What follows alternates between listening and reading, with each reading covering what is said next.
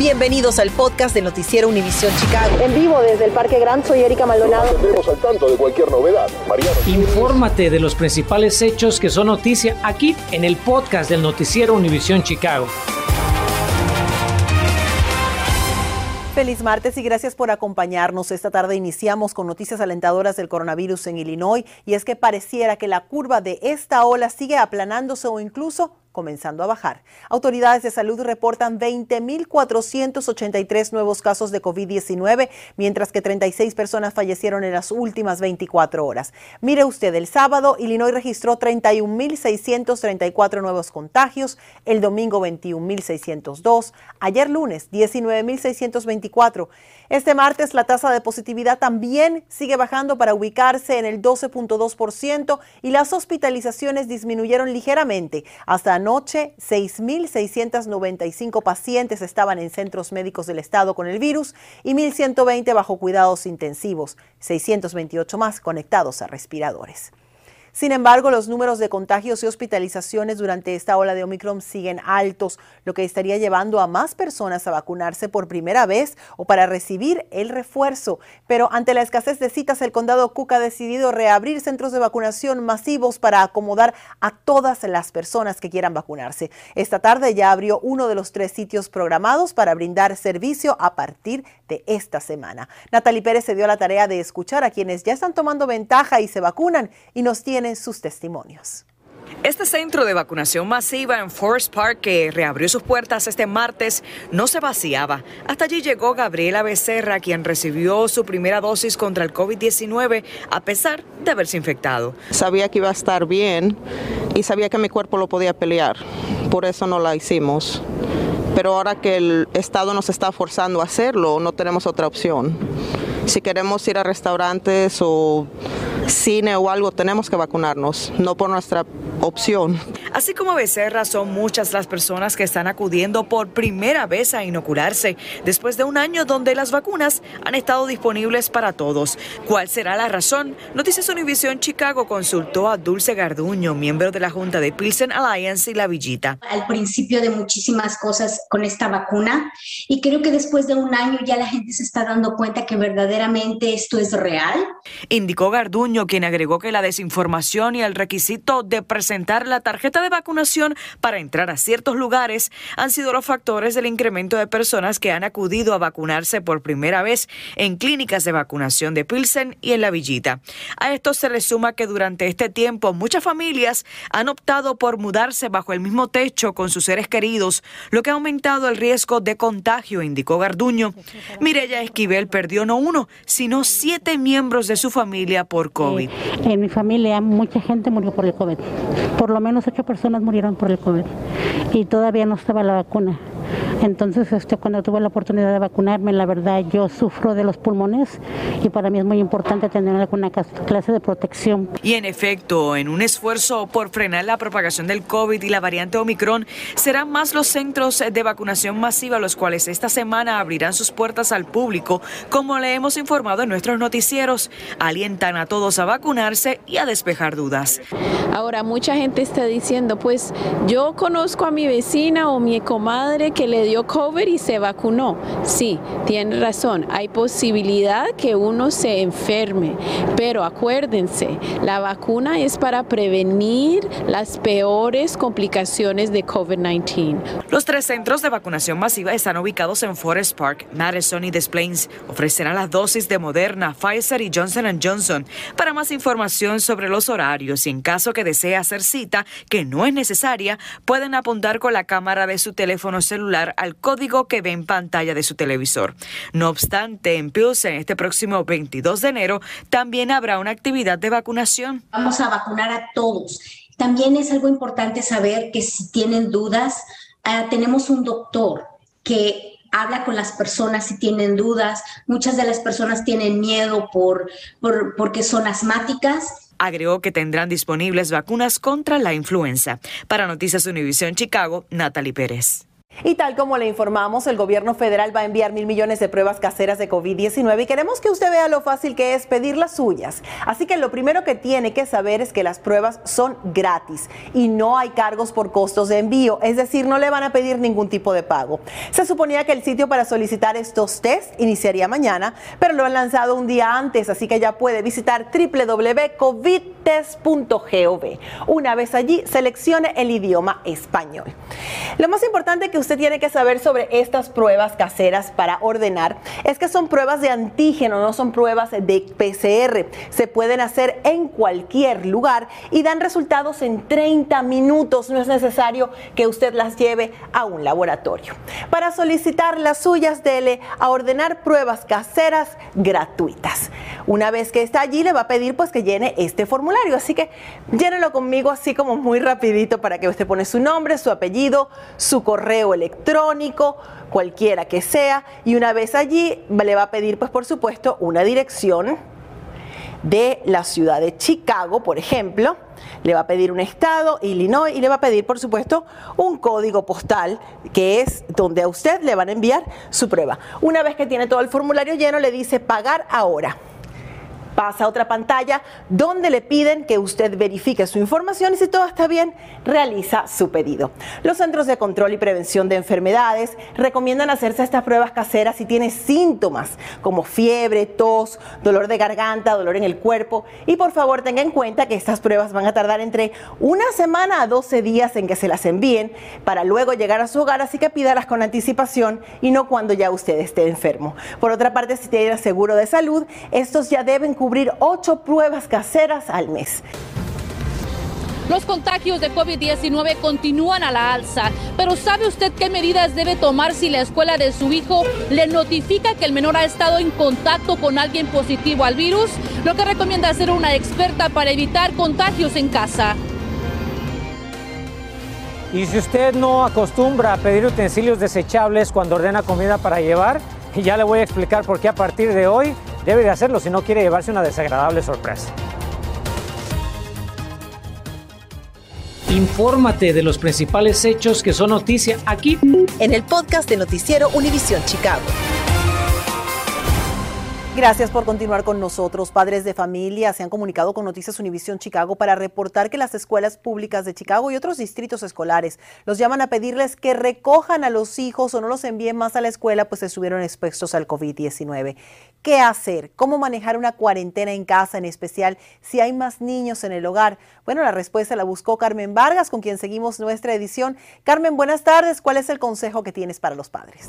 ¿Qué tal, Erika? Muy buenas tardes. Lo primero que tienen que hacer los padres es separar al menor del resto de la familia. Incluso si el niño es muy pequeño, expertos recomiendan que uno de los padres se aísle con él. Y luego que haya pasado el periodo de incubación del virus de tres días, deben realizarle una prueba de COVID 19 para asegurarse que no habrá contagios en casa. Conforme avanzan las primeras semanas de este 2022, también continúa aumentando el número de contagios de COVID-19, mientras la variante Omicron se propaga con rapidez. Pero se ha preguntado qué medidas debe tomar si la escuela de su hijo le notifica que el estudiante estuvo en contacto con alguien contagiado con el virus. Lo primero es que básicamente llevar al niño a hacerse una prueba de COVID-19 eh, tenerlo usando su mascarita, lavándose las manos frecuentemente, practicando la distancia social adentro de la casa, este, aparte de sus hermanitos y de otros miembros de la familia, si hay los abuelitos en la casa, todo esto va a estar va a ser muy muy importante y además este si el niño empieza a tener síntomas también se tiene que hacer la prueba todo el resto de la familia de acuerdo con cifras de las escuelas públicas de Chicago, entre el 16 y el 17 de enero había 147 estudiantes contagiados de COVID-19 y 64 adultos. ¿Qué deben hacer los padres si hay otros niños pequeños en el mismo núcleo familiar? tratar de aislar al niño que posiblemente esté infectado de estos niños más pequeños, porque recordemos que muchos de los más pequeños no tenemos vacuna para ningún niño menor de 5 años. Practicar la distancia social, que no jueguen juntos, que no compartan alimentos. Por su parte, las escuelas públicas de Chicago siguen estos lineamientos. Cuando se identifica un caso confirmado o probable de COVID-19 en la escuela, CPS inicia el rastreo de contactos para determinar si el individuo estaba en el edificio mientras estaba en periodo de contagio y establecen quiénes fueron los contactos cercanos. Después, el equipo de rastreo de contactos notifica a toda persona que haya sido identificada como contacto cercano y le informa sobre la necesidad de ponerse en cuarentena. ¿Cuándo le deben hacer la prueba a este pequeño y en qué momento es seguro para que regrese a la escuela? Esperar este, dos a tres días y hacer el examen nasal del COVID-19 para este niño que ha estado expuesto a otra, otro niño con COVID-19. Y entonces ver si es negativo o positivo. Si es positivo, entonces se tiene que hacer examen todo el resto de la familia también. Si es negativo, Pueden esperar quizá otro día más para ver que no haya síntomas ni nada o hacer otro examen rápido adentro de la casa el próximo día para tener dos exámenes completamente negativos y después mandarlos otra vez a la escuela. Bueno, como ya le hemos informado en las últimas semanas, CPS cuenta con un plan para llevar a todo un salón de clase a la educación virtual de ser necesario y si se presenta un caso de COVID-19. En cuanto a la decisión de llevar a toda una escuela a la educación remota, esta será basada en la situación de cada plantel educativo. Estamos reportando en vivo del centro de la ciudad. Carmen Vargas, Noticias, Univisión Chicago. Gracias, Carmen. Ahora dejemos atrás la pandemia y hablemos de una nueva ordenanza aquí en Chicago. Imagínese que usted pide comida para llevar y cuando la revisa se da cuenta de que no le pusieron cubiertos o servilletas. Bueno, eso es exactamente lo que le va a ocurrir si usted no las pide de ahora en adelante en establecimientos en Chicago. Mi compañero Enrique Rodríguez analizó la nueva medida. Enrique, buenas tardes. ¿Cómo la reciben restaurantes y sus clientes? ¿Qué tal, Erika? Te estoy escuchando y de repente reacciono. Yo creo que estarás de acuerdo conmigo que a todos nos ha pasado en algún instante, ¿no? Que de repente vamos, ordenamos comida para llevar y pues no revisamos y no hay cubiertos desechables. Bueno, mira, algunas de las personas con las que platicamos dicen que es una muy buena idea para cuidar el medio ambiente, pero entienden eh, la consecuencia que puede implicar el llevarse una sorpresa desagradable si no los piden. Para la dueña de negocio con la que hablamos dice que se va a ahorrar dinero, pero pero dice que también va a ser una mala experiencia para los clientes. Ya nos dice por qué. De ahora en adelante, cuando ordene comida en Chicago, ya sea para llevar o para que se la lleven, ya no le van a preguntar si quiere utensilios de plástico desechables. Tendrá que pedirlos. ¿Qué te parece a ti esta nueva medida y por qué? Ah, pues está bien, porque así como dices, podemos cuidar el medio ambiente, porque hay muchas personas que ah, incluso ni los usan y nada más los tiran a la basura, incluso ni los abren. En caso que no lo sepa, hoy entra en efecto esta ordenanza municipal y aplica para lugares donde se prepara y se sirve comida y bebidas. La orden no aplica si usted come puertas adentro. Fuimos hasta Belmont Gardens para hablar con Jessica, dueña del restaurante Tacotlán, quien como le informamos meses atrás solo vende comida para llevar o enviar, ya que no tiene personal para verificar la vacunación de clientes al entrar a su negocio durante la pandemia. Esta nueva ordenanza, ¿de qué manera te va a beneficiar el, no tener que dar esos utensilios de plástico desechable? Es bien fácil porque um, para mí, bueno, um, no, nos va a ahorrar dinero, no lo tenemos que dar, entonces, um, como dicen papá, digo, es algo que nos podemos ahorrar en esa manera, pero el cliente no va a tener una buena experiencia. Las excepciones a esta ordenanza incluyen establecimientos en los aeropuertos O'Hare y Midway, así como en restaurantes de autoservicio. La medida que fue diseñada para supuestamente minimizar los residuos plásticos, presentada por la concejal Samantha Nugent, ya está siendo implementada en los restaurantes de Chicago. Jessica dice que la municipalidad no tomó en cuenta cómo los negocios se van a ver perjudicados, ya que al no saber muchos clientes se van a molestar con ellos no le van a echar la culpa a la ciudad, nos van a echar la culpa a nosotros. Y como le estaba explicando a mi papá, es bien fácil de estar a una oficinita y tener esas reglas y decir que lo que vamos a hacer nosotros, pero sorry, ustedes no tienen negocio. ¿Gusta cubiertos en su orden? Así es que recuerde, ya no le van a preguntar si quiere utensilios, usted los tiene que pedir. ¿Te pusieron a ti cubiertos desechables o no? Sí.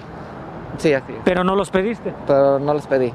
Lo que no me pusieron fue mi salsa, que es lo que más le pongo a mi comida. Esa sí la pedí. Bueno, Giancarlo corrió con suerte, ya que como pudimos comprobar, al menos en este primer día hay negocios que no están cumpliendo con la regla. Pero mejor pregunte, no sea que la próxima usted no corra con la misma fortuna que Giancarlo.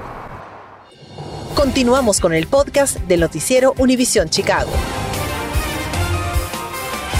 Y en el marco del movimiento impulsado por Martin Luther King y el derecho al voto, activistas en Chicago exigen al Congreso de Estados Unidos que proteja el sufragio en todo el país. Hoy líderes religiosos realizaron una manifestación en la Plaza Federal para advertir que una vez más está bajo ataque el principal elemento de la democracia, pues cada vez más estados con gobiernos republicanos aprueban leyes para suprimir el voto de minorías. Activistas demandan que el Congreso apruebe sin demora la llamada Ley de Libertad del Voto. Si vive cerca de Flossmoor, hay buenas noticias. Reabre sus puertas la clínica de urgencias de la Universidad de Chicago en el 19550 Governors Way, mismo centro que cerrará en diciembre para consolidar recursos debido a la pandemia. Este centro médico de emergencias va a atender a pacientes con condiciones que no ponen en peligro su vida. Si necesita atención, puede llamar al 855-826-3878, lo tiene en pantalla.